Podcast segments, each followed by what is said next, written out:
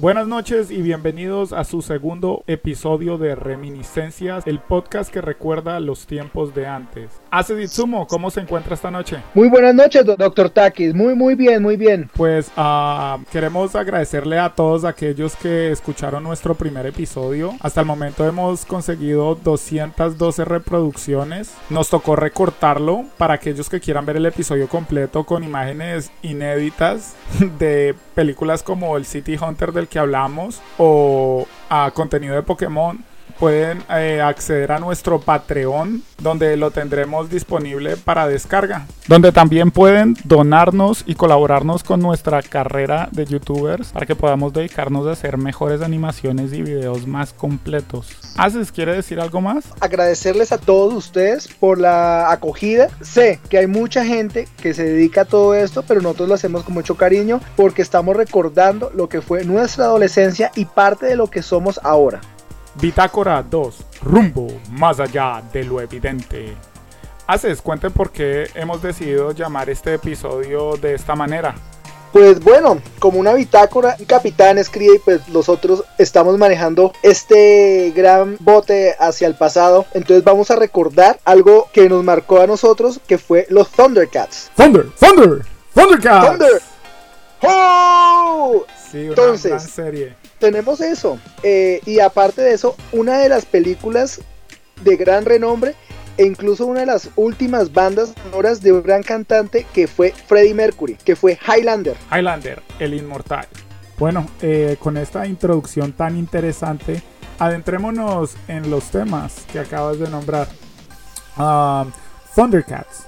Thundercats fue una serie realizada en el año 85. Los dibujos fueron hechos por Tobin Wolf, una colaboración estadounidense con Japón, con un diseño distinto a los demás, que nos recordaban un poco a lo que era Transformers y G.I. Joe. Era una historia excelente. Los Thundercats se fueron de su planeta por un cataclismo que hubo y estaba a punto de explotar. El, planeta de los eh, Thundercats se llamaba Tundera, si mal no recuerdo. Eh, eso era así. Y al estar a punto de explotar, los últimos que pudieron salir de ese planeta pues fueron lo que fue Chitara, Tigro, Pantro, los felinos, Snarf y Leono. Leono, sí, esos fueron los Thundercats que lograron a salir de Tundera. El líder de todos ellos era Leono. Todo lo podemos recordar porque además de ser el personaje principal con su melena roja, tenía un ítem que a todos nos gustó mucho cuando pequeños, que era la espada del augurio. Sí, perfecto, la espada del augurio. Antes de salir de, Tondera para que ellos pudieran salir, Yaga, que era el encargado de todos ellos, él tuvo que sacrificar su vida. Eso es verdad, y Yaga se les aparecía como, si no estoy mal, como un espíritu a Leono para guiarlo en esta lucha intergaláctica.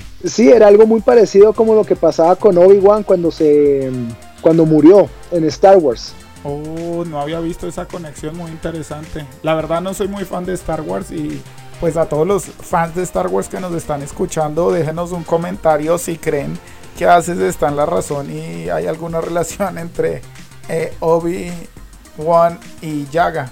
además de la espada del augurio, que como todos lo sabemos permitía ver más allá de lo evidente, Leono poseía un artilugio que era como una garra de tigre que le daba fuerza. La garra de. Sí, que era más que todo la vaina de la espada. Yo siempre juré que era o recordaba que la garra de tigre le daba fuerza a Leono de alguna u otra forma. la garra, de lo que yo recuerdo, la garra es donde siempre tenía la espada, la tenía al lado de, de la cintura donde lo guardaba y también lo usaba también para otros asuntos. Y vendían, vendían el kit de juguete para que uno lo comprara, venía con la máscara de Leono, la garra y la espada del augurio. Lastimosamente no recuerdo que la espada se volviera grande como en la serie. Exactamente, pero era un juguete de excelente calidad, que era muy difícil de conseguir puesto que tenía un precio un poco elevado en sus días. Thunder, pero todos los queríamos para poder gritar como lo hicimos al principio. Thunder, Thunder, Thundercats. El otro integrante, como lo dijo Ace es Pantro. Pantro, ah. como todos los, todos los equipos necesitan un experto en tecnología. Entonces Pantro es el experto en tecnología de los Thundercats. Sí, perfectamente. Él era el que siempre tenía un artilugio nuevo para poder ayudarlos a todos. En el equipo también venía a Chitara porque es necesario tener el elemento femenino en todo equipo. En todo equipo, sí, señor. Chitara tenía las habilidades de, además de poseer la velocidad de un chita, tenía una vara, era una vara, ¿cierto? Con la que ella peleaba. Sí, era un báculo, como una especie de bastón largo, con el que ella siempre se defendía. Tenemos también a Tigro. Tigro. El galán para las misiones galanescas. Teníamos a los dos gemelos, que eran los que supongo eh. tenían que continuar la progenie de los Thundercats. Felino y Felina ellos eran incluso mayores y más altos que Leono, para los que recuerdan un poco como que el comienzo de la serie. Leono era también un niño. Es que Leono tenía 13 años apenas cuando llegaron al planeta.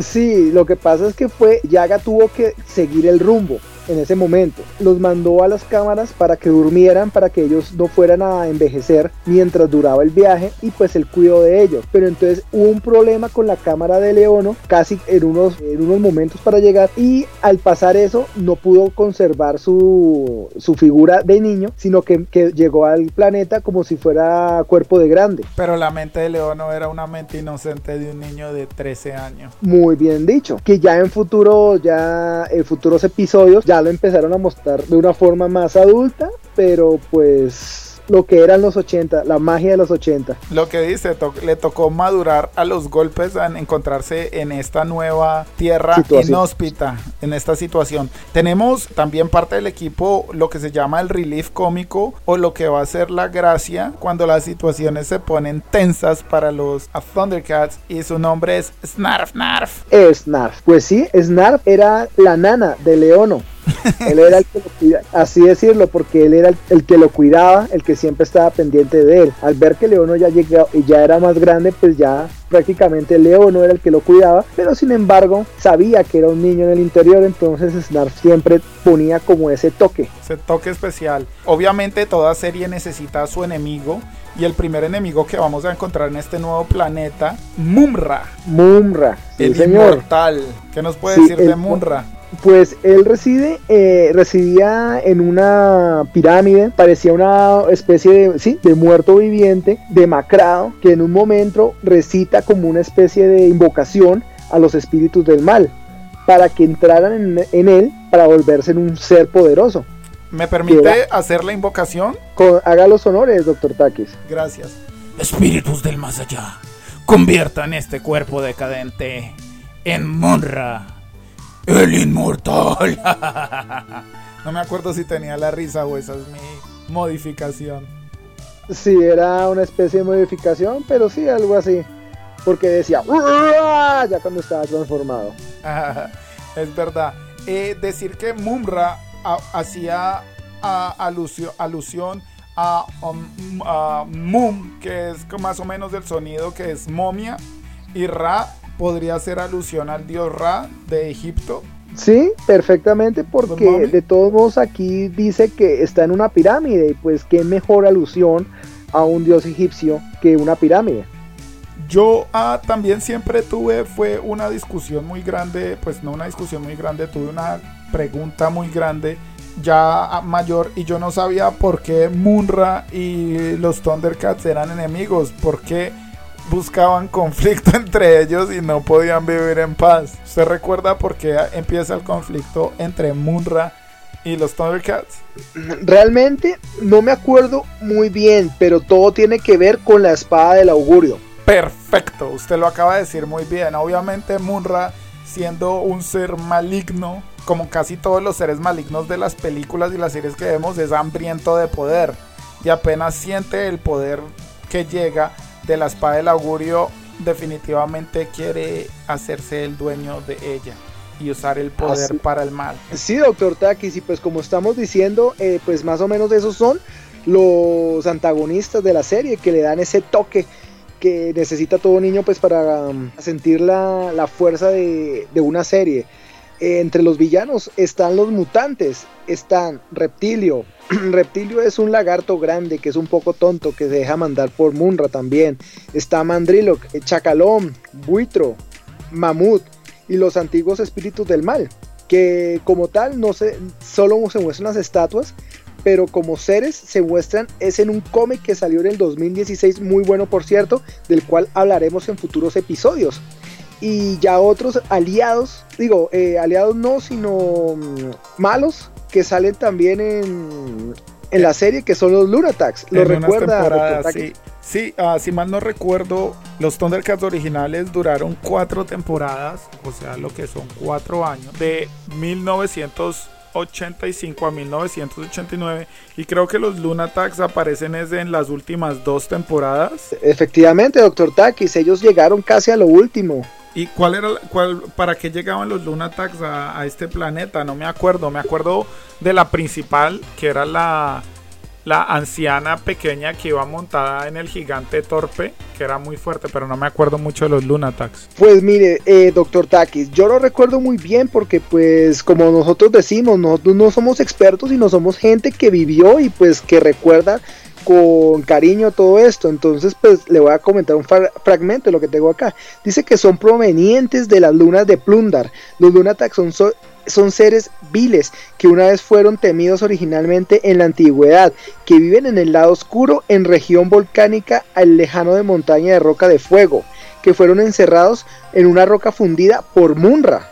Mm, interesante, no lo sabía. Sí, exactamente. Y dice que eh, Munra se ve obligado a liberarlos con la condición de que trabajen para él y luchen contra los Thundercats. Sin embargo, los Lunatax forman la, tercera columna, con sede el lado oscuro, donde construyen una fortaleza flotante masiva llamada Tumba del Cielo. Oh, interesante.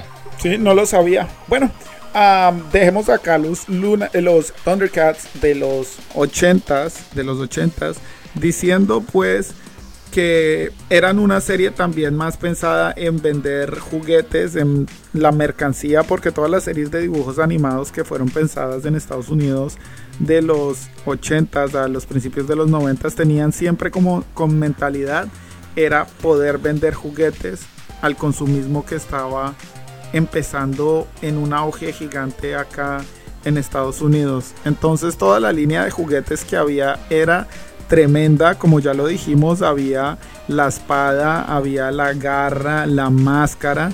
Yo recuerdo las figuras de acción y me regalaron hasta un cinturón donde uno podía guardar los, las figuras de acción en el cinturón y tenía la cara de los Thundercats al frente y cuando usted oprimía un botón alumbraba en rojo. No sé si usted tuvo alguno de los juguetes de los Thundercats. No, lamentablemente, Doctor Takis, no alcancé a tener ningún juguete de, Thundercats, aunque me hubiera encantado. Pues para los que nos están escuchando y quieren ver algunos juguetes en nuestra página de Patreon, el enlace va a estar acá en el video de YouTube o en nuestro SoundCloud. Pueden entrar al blog donde hay algunas imágenes de los juguetes de los, de los Thundercats de la época y voy a buscar si encuentro una de aquel cinturón que le digo. Ya para cerrar un poco esto de los Thundercats y no aburrirlos más, decirles pues que esta serie fue tan impactante, fue tan buena que sigue marcando en las épocas venideras y vamos a encontrar en el 2011 que hubo lo que se llama un reboot de la serie. No sé si la recuerda, la estrenaron en Cartoon Network. Sí, Doctor Takis, ese fue un reboot pensado eh, totalmente en anime. Esa sí fue dirigida totalmente en Japón y constó de dos temporadas no más. Al ver que tenía poco rating tuvieron que cancelarla. Ya ese tenía, ya, ya estaba pensado en otras situaciones. Tenemos a un Leono que es muy es joven, aproximadamente unos 17 años, con una chitara también joven y sigue marcado como que esa mm, pelea entre padre e hijo que no puede hacer nada porque es muy joven. Sí, uh, rompe un poquito con la línea, aunque es un reboot, rompe un poquito con la línea que venimos hablando de los primeros episodios, porque muestran un leono que ya es mayor de 13 años, como lo hablamos de 17 años, todavía están en Tundera y es una guerra como por la por dominar Tundera. Y está lo que dice usted, la figura del padre de Leono. Y pues que él sabe que algo malo se avecina, muy estilo drama, tragedia griega. Y él siente que Leono todavía no está preparado para recibir el poder de reinar Tundera. Pero la verdad dejé de ver después de la primera temporada porque algo no sé, algo no me gustó y no pude continuar viendo la serie. Sí, él llegó a un punto, de lo que yo recuerdo, porque al igual que usted dejé de verla, ellos llegaron como una, eh, estaban viajando por el reino después de que murió el papá. Eh, eso lo vi, murió casi que al estilo del Rey León, que no lo eh, León no lo vio morir y no lo pudo salvar y quedó solo con su tío y Yaga como su guía espiritual. Y decir que quieren todavía hacerlo una cosa grande, una todavía quieren traerlo y que lo tengamos en colación. Y tristemente en mayo 18 del 2018, digo tristemente porque mayo 18 es una fecha importante para mí, Cartoon Network anunció los Thundercats Roar, una nueva animación basada en los Thundercats, pero con un diseño estético que no le gusta mucho al público que lo recuerda con cariño. No sé si usted vio las nuevas animaciones o los nuevos diseños para Thundercats Roar. Y, desafortunadamente son muchas cosas que pasaron.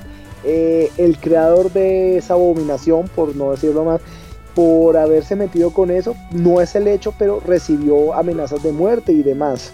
¡Uy, wow! Eh, eso no lo sabía yo. Aparte de eso, digamos, está metiendo con algo que no merecía darle esa de por debajeada porque cogió la animación y la estética de algo que se llama Gravity Falls. No sé si la conoce el Dr. Takis, que es de Disney. No, la verdad yo pensé que era algo más hacia el estilo chibi, al estilo puka, al estilo de, de esas cosas. Es que digamos que el chibi no tendría problemas siempre y cuando se enfoque en lo que nosotros conocemos. Lo que pasa es que está tomando eso al lado pendejo. O sea, que está tratando como si fueran tontos, como así un, digamos, un Teletubby. Entonces son cosas que ya la gente no va a asimilar. Oh, wow, ¿No, es, no es algo peor que los nuevos Teen Titan? Algo así. No lo puedo creer. Ojalá, ojalá no nos arruinen esto y no nos arruinen Thundercats a todos aquellos que hemos hasta esperado una, un live film, una película en personas, una, ¿cómo se dice? Un live action. Un live action, dice que live film. Ojalá no nos lo arruinen y algún día podamos ver un live action de los Thundercats. Digamos eh, que esto ya está enfocado no es a la gente de nuestra generación ni los que alcanzaron a conocerlos de la época. Esto ya está enfocado a una nueva generación y gente que ya no le importa si se lo tiran o no porque no lo conocen. Digamos que eso es muy triste, que pasa con muchas series y demás. Cambian la época, y quieren cambiarlo todo a una nueva animación, nuevo estado y destruyen algo. ¿Pero por qué? ¿Pero por qué? ¿Pero por qué? No entiendo. ¿Por qué quieren destruirnos nuestros sueños? Ya con esta triste noticia dejemos este tema y avancemos. ¿Qué le parece? Listo, doctor Takis. Entonces... Deje que la espada del augurio nos guíe más allá de lo evidente. Para esta segunda parte tenemos preparada una película ochentera, pero que muchos de los que vimos en los 90 la vimos. Ah, es una película de 1986, una colaboración británico-americana. Una, es una película de acción, aventura y fantasía dirigida por Russell Mulcahy, que la conocimos todos en Sudamérica como Highlander, el Inmortal. Una película protagonizada por Christopher Lambert y el famosísimo Sean Connery. ¿Alguna idea sobre esta película que quiere introducir uh, Aces, Itsumo? Pues, doctor, pues, doctor Takis, durante casi toda mi vida escuché mucho de Highlander. Honestamente, no la vi sino muchos años después y la verdad me perdí de una gran joya en esa época. Yo recuerdo más que todo fue la serie porque la serie sí la escuché mucho y demás, pero cuando vi esta joya quedé impresionado ver ese asunto de que solo puede quedar uno en pie eh, después de tantos años y que lo batan la primera vez y ya se vuelve inmortal me pareció una idea excelente. Bueno, uh, la verdad Highlander era una de mis películas favoritas no solo por esta mitología que crea, que como lo acaba de explicar usted, es que en todas las partes del mundo eh, nace una gente, uno no sabe si esta gente con un don especial, que llaman en inglés el quickening, no me acuerdo cómo lo llaman en español, no se sabe si esto es una bendición o una maldición, porque el quickening lo que le da a estos seres humanos es la inmortalidad. Entonces está esa visión un poco romántica de el poder vivir para siempre y es una inmortalidad un poco más diferenciada de la de la vampiresca porque estos personajes Highlander son un poco más humanos. La película del 89 nos presenta a Connor MacLeod del clan MacLeod nacido en las tierras altas de Escocia. Ah, ¿Quiere añadir algo? ¿Así sumo? Pues sí, digamos que el, la película tiene su, parte de acción, su trama y también tiene su lado romántico, que es donde comienza y donde fue la, realmente la, primera muerte de él. Que pues para los que no lo hayan visto, vamos con el contexto de spoiler. Sí, spoilers alert, big spoilers alert, pero para una película del 86, o sea, de por Dios. Si usted no ha visto Highlander, alquílela ya mismo. exactamente, Netflix disponible. buena, buena ese dato. Entonces, sí, o sea, él le matan la mujer y eh, si no estoy mal, por eso buscó venganza durante mucho tiempo. Me está adelantando. Eh, le voy a corregir, le voy a recapitular. Él todavía no sabe que él es un inmortal cuando está en Escocia alrededor de, yo diría eso es como los 1700, 1536. Eh, 1536. algo así. En 1536 en las tierras altas de Escocia. Y en una batalla entre clanes escoceses, a él lo hieren de muerte y él milagrosamente vuelve a la vida. Exacto. Y la aldea donde él vivía, al ver que él vuelve a la, a la vida, dicen que él tiene un demonio adentro y hasta la misma mujer que lo quería, la novia de él, lo escupe y lo saca de la aldea por la ignorancia de la gente, pensando que él es un espíritu malo o el demonio fue el que lo curó, lo echan de la aldea. Luego, él sí llega a donde esta mujer, que es la que usted dice, que él conoce, afuera en las tierras, pero lo que él aún no sabe es que los inmortales, o como los llamamos en español, en inglés lo llamaban los Highlanders, los inmortales tienen un poder especial que es eh, el quickening les permite sentirse el uno al otro. Entonces a él ya lo ha sentido un villano o el, uno de los Highlanders más poderosos que es llamado el Kurgan. Que el Kurgan es de las estepas. Sí. Entonces cuando él se va a vivir con Heather, él vive una vida tranquila, normal y amorosa. Y Heather sabe que él es un inmortal y pues uh, acepta, acepta la realidad de las cosas y hacen lo mejor que puedan de una relación. Acá es donde llega un personaje gracioso que también es atraído por el quickening y lo digo gracioso porque es alguien uh, que se llama Juan Sánchez Villalobo Ramírez. ¿Sí se acuerda quién hacía el papel de Juan Sánchez Villalobos Ramírez? No, realmente ahorita no lo recuerdo muy bien, doctor Sean Connery, alias el español. Que cuando, el español, oh, ok.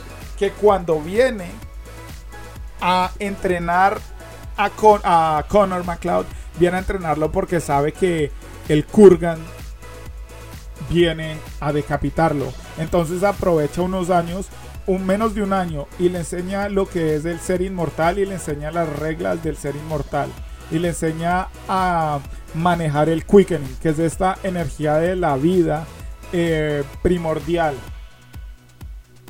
Este uh, le enseña a pelear mejor con la espada porque eh, Connor es muy novato con la espada, no es un buen guerrero y lo tiene que uh, entrenar para pelear contra el Kurgan.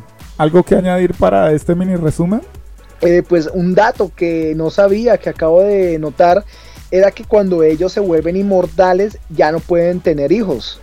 Exactamente, por eso decía yo ahorita que era como una bendición o una maldición, porque eh, eh, eso es algo que él se siente muy triste en esta relación que está con Heather en la pradera, es porque no puede tener hijos y ella se está envejeciendo y él se está quedando igual. Él sale un día para el pueblo, él sale un día para el pueblo y Heather se queda sola. El Kurgan llega. Ramírez intenta. El Ramírez intenta defenderla. Pero no puede. Y Ramírez muere a manos del Kurgan. Pero le deja algo muy importante a Connor. que es la espada japonesa. Perfecto. Que es una katana que era del 600 BC. Esa la hereda Connor y es la espada que va a utilizar de ahí en adelante. Aunque eh, Ramírez dice que él es del español, cabe notar que en realidad Ramírez, eh, la, la, procedencia de Ramírez es Egipto. Él es un egipcio, pero durante su vida ha adquirido varias personalidades y es lo mismo que vamos a ver con Connor, como durante cada tiempo y época él adquiere nuevas personalidades para poder subsistir en el mundo. Entonces cuando lo encontramos ya en el mundo moderno, él es un coleccionista de antigüedades. Y él ah, colecciona antigüedades y la verdad es la siguiente. Ah, de alguna manera u otra, todos los Highlander eh, están, tienen como un llamado que ellos sienten en el Quickening que se llama The Gathering. Y es el momento en donde al final solo puede quedar uno. Por eso ah, una de las reglas de los Highlanders era que al final solo puede quedar uno. Eran muy pocas reglas y en realidad ni sabían de dónde provenían. Como que no podían pelear en Tierra Santa. Entonces no podían hacer duelos ni en cementerios ni en iglesias. Que al final solo podía quedar uno. Y ya, eso era lo único que ellos sabían sobre ellos. Sí, y mira, como dato curioso que acabo de encontrar en internet, el que hacía del del Kurgan es la voz de, un video, en un videojuego que hacía de Neo Cortex en Crash Bandicoot. Oh, wow. Interesante para todos los fans de Highlander que no sabían ese dato curioso. Ya saben dónde pueden escuchar al Kurgan. Em, no les quiero dañar más la historia de Highlander.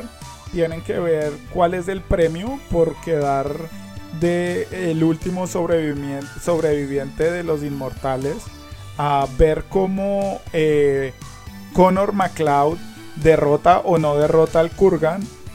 Y decir que me parece que aunque es una mitología muy bien creada y tiene muchas, muchas ideas donde se puede explorar porque se puede ir por todos los tiempos de la historia, por todos el tipo de armas o los estilos de combate una idea que no ha sido sobrevalorada y no entiendo por qué Hollywood no ha querido hacer un remake o traerla otra vez a la vida.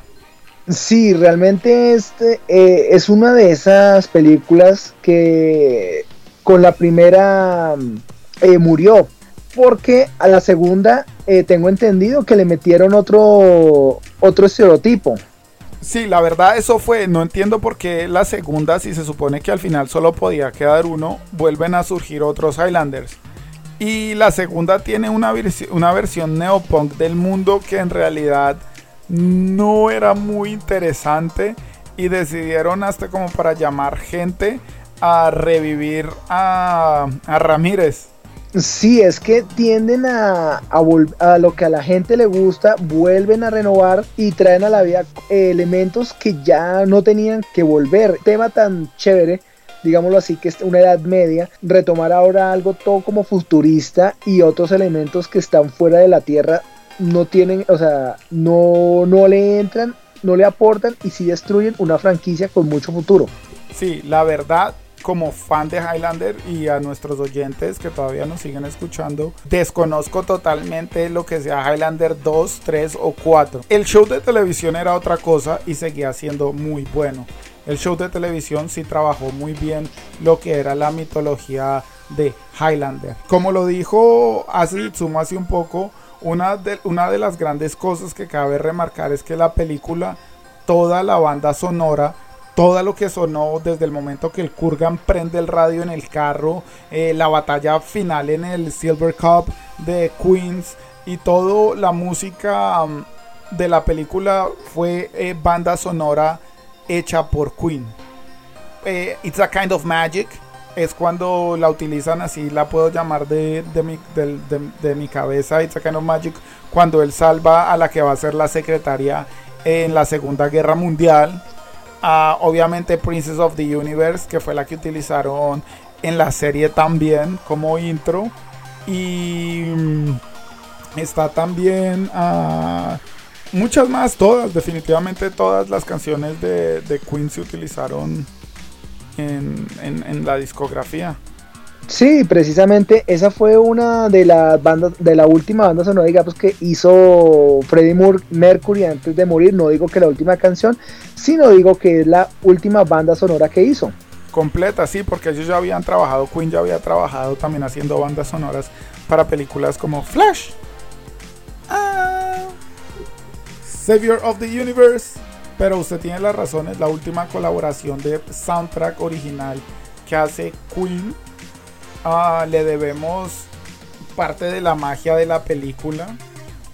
Y pues hablar de la serie. La serie era basada en un nuevo inmortal que había aparecido de manera coincidencial. Coincidencial, ¿cómo se dice? Coincidencial. Sí, de, eh, de manera simultánea. Simultánea era un Highlander también nacido en el mismo clan de los MacLeod, pero este se llamaba Duncan MacLeod, del clan MacLeod. Y todos pueden recordar que la serie empezaba con un monólogo o una frase que, por favor, hace Zitsumo si la puede poner para que las escuchen de la voz del propio Duncan MacLeod. Soy inmortal. Nací en las tierras altas de Escocia hace 400 años, pero no soy el único. Hay otros como yo. Algunos defienden el bien, otros el mal. Durante siglos he combatido a las fuerzas de la oscuridad, y la tierra consagrada es mi único refugio. Solo puedo morir si me cortan la cabeza para heredar mi poder. Al final, solo quedará uno. Mi nombre es Duncan MacLeod. Highlander, el inmortal. La serie fue muy larga, tuvo muchos episodios. No podemos contar todos aquellos, pero si ustedes ah, la vieron, pueden decirnos acá abajo, por favor, comenten cuáles episodios fueron los que les gustaron más, eh, qué recuerdan de la serie, si recuerdan a Rich, si recuerdan los vigilantes, que eran gente que eh, seguía y anotaba y hacía como un libro de las escrituras de los inmortales que ellos seguían y pues aquellos sí saben qué pasó al final, cómo murió Connor y por qué murió Connor a manos de Duncan MacLeod. Comenten, eh, espero que me ayuden a aprender un poco más también de Highlander y que les haya servido esta breve introducción a el multiverso de el multiverso no, el universo de Highlander. Sí, incluso eh, Highlander también tuvo su versión de caricatura. Las series animadas. Pero sabe que yo tuve algo que a mí no me gustó. Yo la veía, la daban los viernes en la tarde, pero no me gustó que también fue futurista. Es que esos son los temas que uno no entiende, todo lo quieren tomar futurista. Eh, yo sé que no cabe resaltar porque no estamos hablando de ello, pero pasó algo igual con He-Man.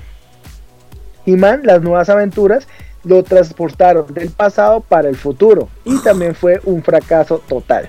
Sí, yo no sé, yo odiaba que el inmortal malo de las series animadas, el, máximo enemigo, ahorita no recuerdo el nombre, era un cyborg mezclado con inmortal y, y, vivía como en un castillo y el que era el protagonista, no me acuerdo si también era MacLeod, era un niño de 17 años guiado por su mentor.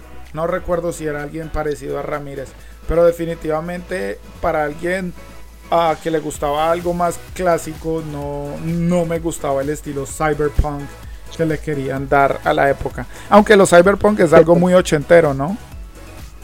Exactamente, pero digamos que para este estilo de, de películas o de lo que se basaron, no queda, no queda así de fácil. Si ustedes, eh, oyentes, recuerdan más cosas que haya dañado el cyberpunk, por favor comenten acá abajo, díganos qué dañó el cyberpunk para ustedes. O qué hizo bueno el cyberpunk, como la película Hackers. Ok, y Dr. Takis conoció también la película de anime de Highlander. Fue dirigida por Yoshiaki Kawajiri, director de Ninja Scroll. Esta película fue de 2007. Trata de un cruel emperador romano que se llamaba Marcus. Pasó por armas a enemigos, familia y al final él mismo sucumbió a sus propias intrigas. Dejó su vida mortal para convertirse en uno de los inmortales. El protagonista, Colin MacLeod, es otro de ellos y conoció y combatió a Marcus en otros tiempos y continúa haciéndolo en el futuro, pues el antiguo emperador es ahora el dueño y señor de Nueva York, a la que tiene sometida en terror, sangre y fuego. Muy interesante eh, este dato, en realidad no lo sabía porque uh, siendo una persona que siempre está esperando nuevas noticias sobre Highlander me toma por sorprendido. Algo que nunca se pudo hacer pero varias veces eh, se habló y estuvo en proyecto fue eh, un videojuego basado en Highlander. No sé si tiene alguna información sobre esto.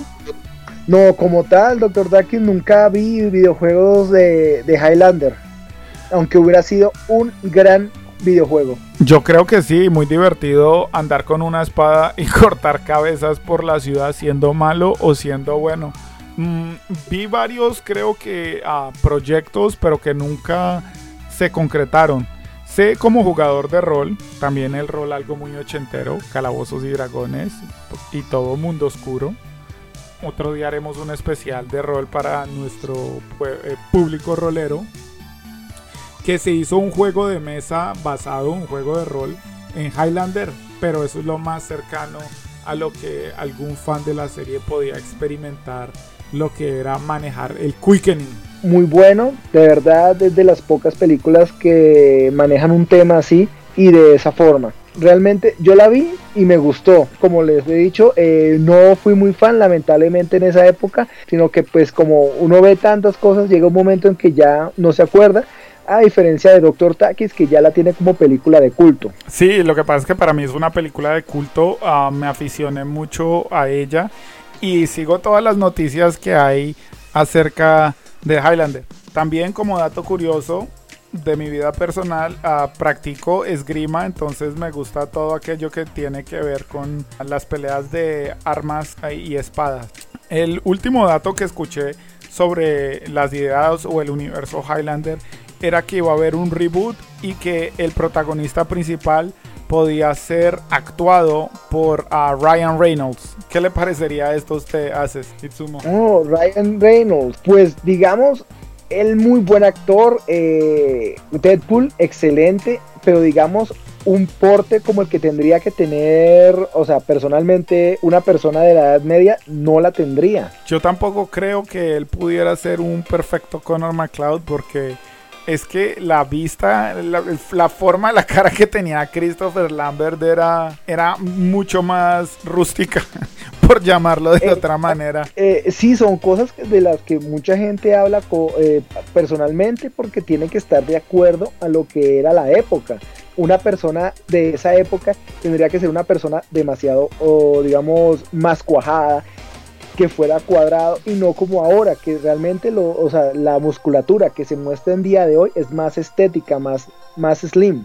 Sí, la verdad que sí, usted lo acaba de decir, este es un héroe de acción más ochentero.